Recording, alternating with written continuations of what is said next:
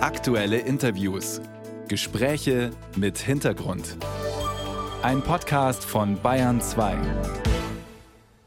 Erdbeben, Überschwemmungen, Waldbrände, wann immer ein Land mit einer großen Naturkatastrophe kämpft und internationale Hilfe braucht, steht in Deutschland das technische Hilfswerk bereit. Natürlich auch für zivile Notlagen in Deutschland selbst. Wir erinnern uns an die Flutkatastrophe im Ahrtal vor zwei Jahren, als das THW für Trinkwasser sorgte, beim Räumen half und auch beim Wiederaufbau.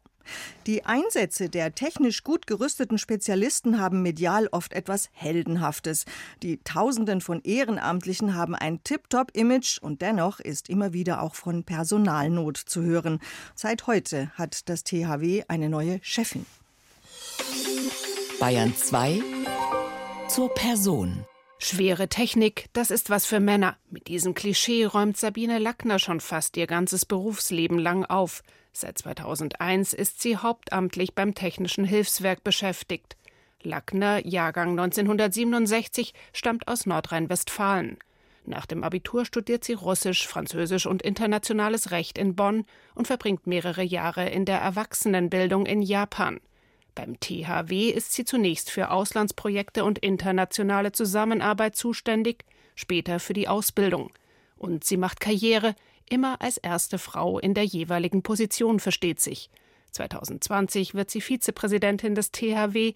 Jetzt steht sie ganz an der Spitze der Zivil- und Katastrophenschutzorganisation des Bundes mit ihren 2000 Hauptamtlichen und mehr als 85.000 Ehrenamtlichen. Guten Morgen, Frau Lackner. Ja, einen schönen guten Morgen. Fangen wir gleich mit dem Personal an. Wie steht's denn beim THW um den Nachwuchs? Da muss ich sagen, dass es mich sehr freut und ich sehr erleichtert bin mit, Sie haben es in Ihrem Beitrag schon gebracht, über 85.000 Helferinnen und Helfern stehen wir so gut da wie äh, noch nie in unserer Geschichte. Und ähm, die großen Einsätze, Sie haben das auch erwähnt, lösen in den Menschen immer aus, helfen zu wollen. Und da sind wir sehr, sehr dankbar. Wer kann denn beim THW freiwillig arbeiten? Da muss man ja wahrscheinlich schon einen gewissen Sachverstand mitbringen. Ähm, Sie müssen mitbringen, dass Sie mindestens sechs Jahre alt sind. Und das reicht dann schon.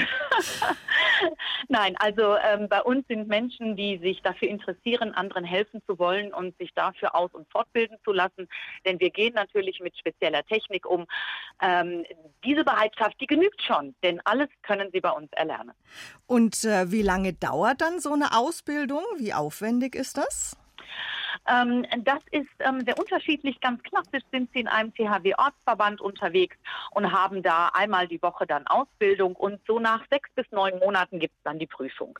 Weil wir aber wissen, dass die Lebenswirklichkeit der Menschen sich auch verändert hat, bieten wir auch sehr flexible Kurse an. Mal kann es eine Woche lang sein, ein Kompaktkurs oder an mehreren aufeinanderfolgenden Wochenenden. Die Regel ist der Ortsverband sechs bis neun Monate und dann können Sie die Grundausbildung absolvieren. Nun sind ja die Auswirkungen des Klimawandels spürbar. Sie machen Naturkatastrophen wahrscheinlicher. Rüsten Sie sich da als THW auch für mehr Einsätze, die nötig werden?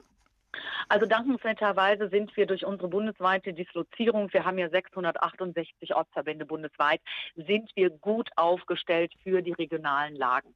Sie haben völlig recht, es wird ähm, heftiger, es wird regionaler, ähm, aber nochmal, wir sind äh, in unserer Ausstattung grundsätzlich ähm, gut darauf eingestellt. Wir haben auch in den letzten Jahren, was Ausrüstung angeht, was Fahrzeuge angeht, durch ähm, Sonderprogramme auch gut nachlegen können. Und im Ausland wird es da mehr Einsätze geben?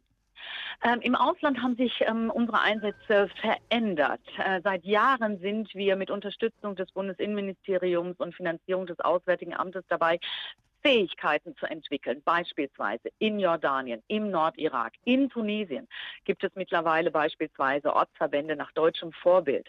Also Hilfe zur Selbsthilfe. Aber natürlich da, wo jetzt große Ereignisse sind, wie ähm, äh, das schreckliche Erdbeben in der Türkei und in Syrien, da sind wir natürlich gefragt mit unseren Spezialkräften.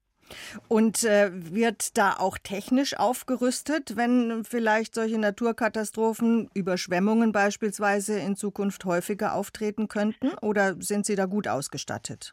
Wir sind grundsätzlich gut ausgestattet. Ähm, für die Auslandseinsätze ist es so, dass wir uns technisch so anpassen, dass alles ähm, luftverlastbar ist und dass wir die ganze Administration quasi im Vorfeld schon erledigt haben. Aber ähm, die Ausrüstung ist grundsätzlich dafür ausgelegt. Gerade die Auslandseinsätze in fernen Weltgegenden, die können ja auch gewisse Gefahren für die Mitarbeiter bergen. Wie schützen Sie Ihre Leute? Ähm, es ist so, dass wir spezielle ähm, Auslandslehrgänge anbieten für unsere ehrenamtlichen Kräfte. Ähm, wenn es in einer Gefahrenlage ist, ich nehme jetzt mal die Ukraine, den Krieg in der Ukraine, da entsenden wir keine ehrenamtlichen Kräfte. Da helfen wir, äh, helfen wir durch Hilfsgütertransporte beispielsweise. In den Erdbebengebieten, ich hatte gerade schon ähm, Türkei angesprochen, ist es natürlich so, sobald ähm, wir Mitteilung bekommen, dass in einer bestimmten Gegend sehr heftige Nachbeben sind, dann sagen wir, bitte bleibt heute im Basecamp ähm, oder wir geben wieder Entwarnung, wir beobachten die Situation, wir haben unsere Sicherheitsexperten und Expertinnen. Also die, der Schutz unserer Helferinnen und Helfer ist immer die oberste Priorität. Das THW ist ja eine Organisation des Bundes. Es untersteht dem Innenministerium. Wie steht es denn um die finanzielle Ausstattung? Die finanzielle Ausstattung ist äh, in ihrer Grundlage gesichert ähm, durch ähm, die ähm, Beiträge, die wir in jedem Jahr bekommen. Das heißt also, wir sind nicht darauf angewiesen, ähm, Spenden zu ähm, vereinnahmen als Bundesanstalt. Dafür sind wir ähm, sehr dankbar. Wir haben in den letzten Jahren durch beispielsweise Corona-Hilfen, Konjunkturpakete auch nochmal deutlich die Möglichkeit erhalten, im Bereich der Fahrzeuge, der Ausstattung nachzulegen. Und äh, natürlich gibt es aber auch immer etwas ähm, noch zu tun weiterhin, beispielsweise in den Liegenschaften. Ähm, die sind teilweise zu klein, zu veraltet, energetisch nicht mehr auf dem neuesten Stand. Was heißt also, Liegenschaften? Äh, Entschuldigung, das sind die Ortsverbände für unsere Ehrenamtlichen. Die brauchen ja einen Ort, an dem sie zusammenkommen, um sich auf Einsätze vorzubereiten, zu üben, sich nachzubereiten. Äh, ich hatte ja schon gesagt, wir haben 668 Ortsverbände äh, in ganz Deutschland. Ja, und diese Gebäude, die sind in die Jahre gekommen. Da kann man immer mehr Geld brauchen, um die zu restaurieren. Sie sind ja, Frau Lackner, seit mehr als 20 Jahren schon beim THW und Sie waren auch mal für die Auslandseinsätze zuständig. Welches Ereignis in Ihrer persönlichen Laufbahn hat Sie denn besonders geprägt? Was ist Ihnen in Erinnerung geblieben? Ähm, für mich persönlich muss ich sagen, 2004 der Tsunami das werde ich nie vergessen, weil ich äh, am 26.12. einfach so mal den Fernseher angemacht habe und sah diese gigantische Welle und bin dann direkt in die THW-Leitung, habe gesagt, ähm, jetzt gibt es ja wahrscheinlich einen Koordinierungsstab, der immer bei diesen großen Lagen eingerichtet wird. Wir waren in vier verschiedenen Zeitzonen unterwegs. Wir haben fünf Ilyushin 76 gechartert, um Menschen und Ausstattung ähm, in die verschiedenen äh, Schadensgebiete zu bringen. Also das hat mich schon sehr ähm, geprägt und beeindruckt. Sabine Lackner, die neue Präsidentin des Technischen Hilfswerks. Danke für Ihre Zeit. Sehr gerne, danke Ihnen. Wiederhören.